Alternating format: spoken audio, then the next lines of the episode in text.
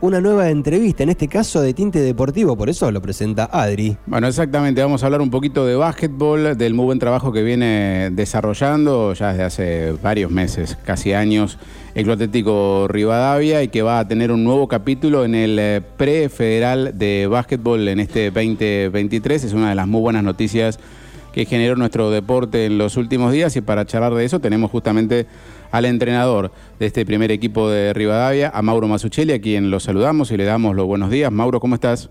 Hola, muy buenos días a todos, ¿cómo andan? ¿Todo bien? Muy bien, muy bien, muy bien. El gusto de, escucharte, que, te sumes a la mesa y bueno, un poco eh, un paso más, si, se quiere, de, este proyecto deportivo que, que vienen dando pasos ya desde hace un par de años y que va a tener una nueva edición, una especie de, de, revancha con esa experiencia del año pasado en el, en el prefederal, ¿no? Sí, sí, sí, por suerte se viene trabajando bien y bueno, nuestro objetivo es seguir levantando el básquet a nivel Necochea eh, lo máximo que podemos en la región, ¿no?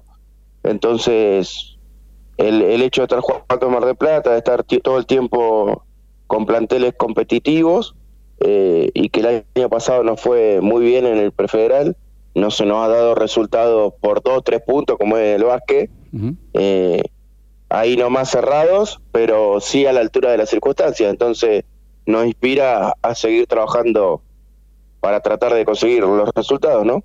Y el dato que siempre está bueno resaltar, y sobre todo que, lo hagas vos, tiene que ver con que esto no es el resultado de eh, el deseo de darle un premio a los jugadores por un título local que nuevamente han ganado, sino eh, un proceso que también eh, vienen apuntalando con las inferiores, participando en el torneo marplatense ya hace un par de años.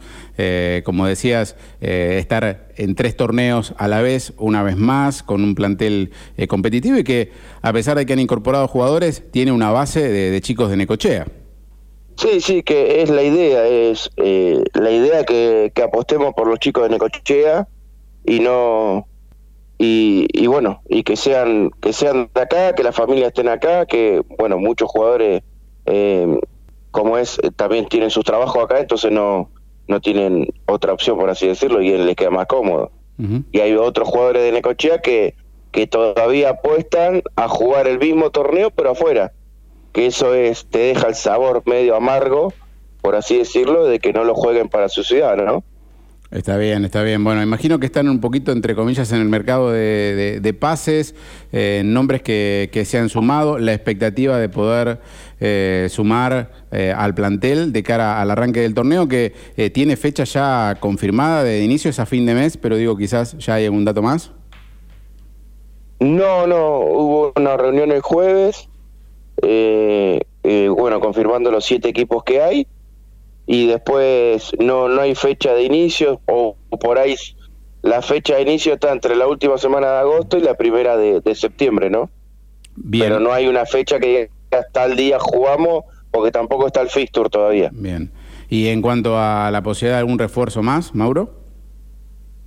Y sí, se está hablando con un par de jugadores, que bueno, con la zona de la barrería, que, que la plaza de la plaza que les quedaba a ellos, o sea, la plaza que tenía Bahía Blanca, para, para que entiendan ustedes y los oyentes, es como eh, Bahía Blanca se quedó con esas plazas para entrar hecho en el prefederal. Y la región, que ahora se organiza por región la CAP, eh, es, sumatoria con Olavarría y Tres Arroyos. Entonces, a, tomar esa decisión, no, no entran al prefederal ni la juegan eh, Olavarría y Tres Arroyos. Bien. Para dar una explicación, es como que es como que Mar del Plata ahora esas plazas se las quede y no juegue el prefederal con, con Necochea ni con Tandil.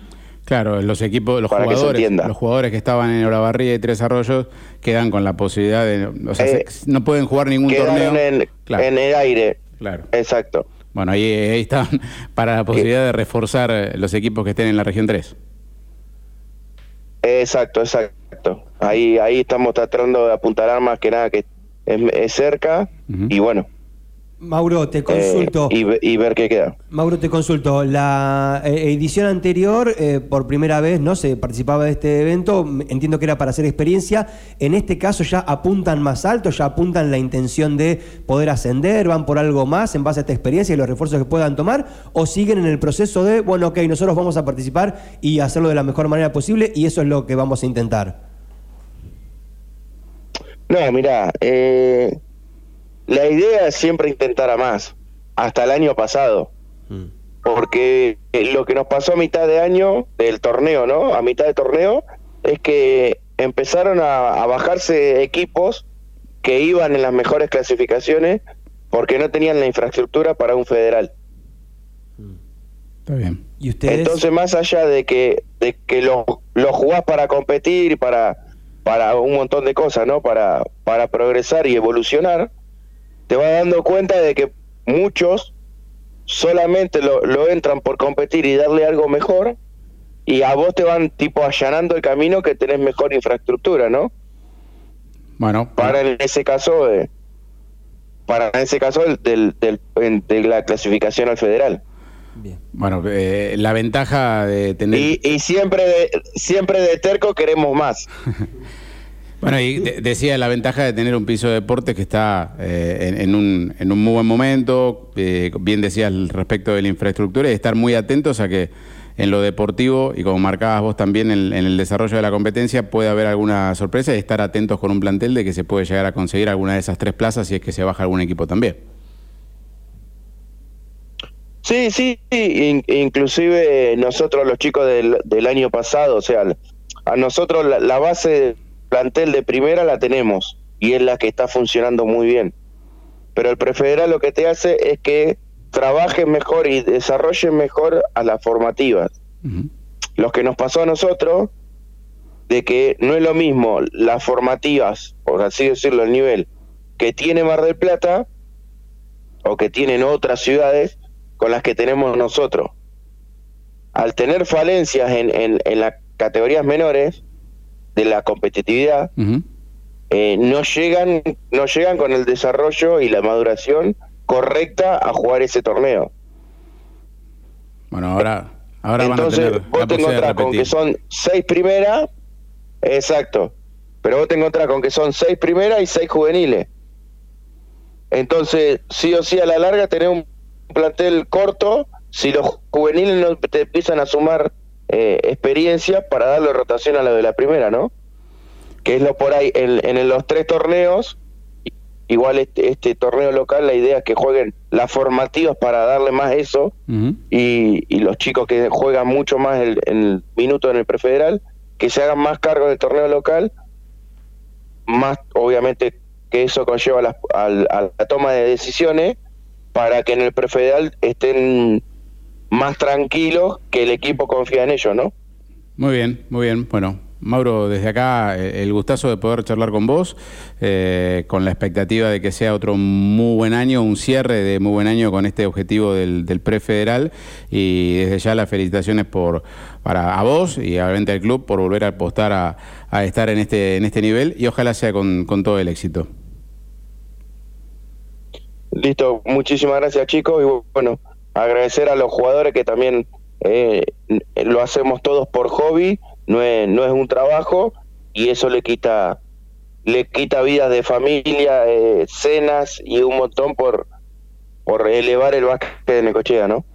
Muchas gracias. La voz de Mauro Masuccelli, entrenador de la primera división del Club Rivadavia. Estamos hablando de básquetbol. Rivadavia va a estar participando por segundo año consecutivo en el torneo prefederal, instancia de nivel nacional, buscando en lo que es la región, eh, CAP 3 concretamente, eh, a nivel provincia, como él lo contaba, un lugar en el eh, torneo federal, que es una competencia nacional, entre comillas, la última categoría del básquetbol nacional, ¿no? Después viene Liga Argentina, después viene eh, la Liga Nacional, como para destacar la importancia que tiene esto para el desarrollo de nuestro básquet y como él decía, para los jugadores, para los chicos que ven, ¿no? la posibilidad de mostrarse en este nivel y un plantel que va a estar jugando un torneo prefederal con otras dos competencias además, como es el local y el marplatense, le va a dar también la posibilidad a muchos chicos de tener otro roce en, en la primera.